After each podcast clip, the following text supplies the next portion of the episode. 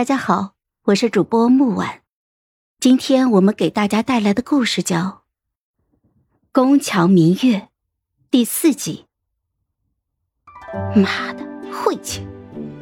我丧气的丢开了包袱，走过去，不客气的抢了他的酒壶来喝，灌下了几大口之后，热辣的酸楚一直从喉间涌到了四肢百骸。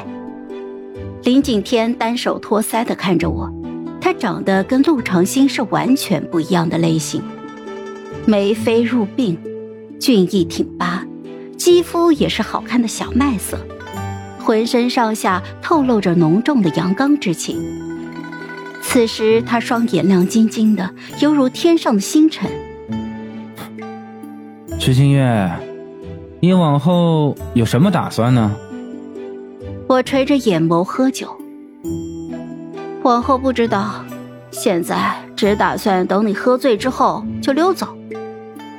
林景天哀怨的看我一眼，突然就把脸凑了过来。我长得就那么比不过陆长兴啊？你难道就没有考虑过留在我身边？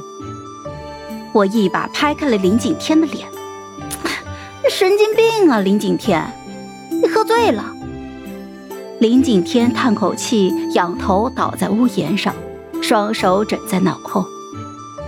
干裂的酒意顺着春风朝我飘来，还带着他身上特有的冷松香味。唉，有点醉了。清风明月乱人心呢。林景天的酒量比我好，酒品却很差。喝醉以后，一直双目灼灼地盯着我看。说话也是絮絮叨叨的，我花了好大的力气才摆脱他，丧气的回房中睡觉。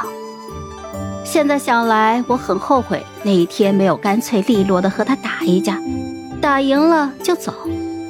如果那天能走掉，我这一生都会少许多的麻烦吧。第二天是我的头七，也是我该下葬的日子了。一大早我就想法子搞到了假身份和录影。林景天以为我在宫中不了解外面的世界，想出城只能靠他。他未免有点自恋过头了。当初我托他帮忙，仅仅是让他把我的尸体带出来而已。我坐在马车里，搂着一个大包袱，里面塞满了京城最著名吃食铺子的各色点心。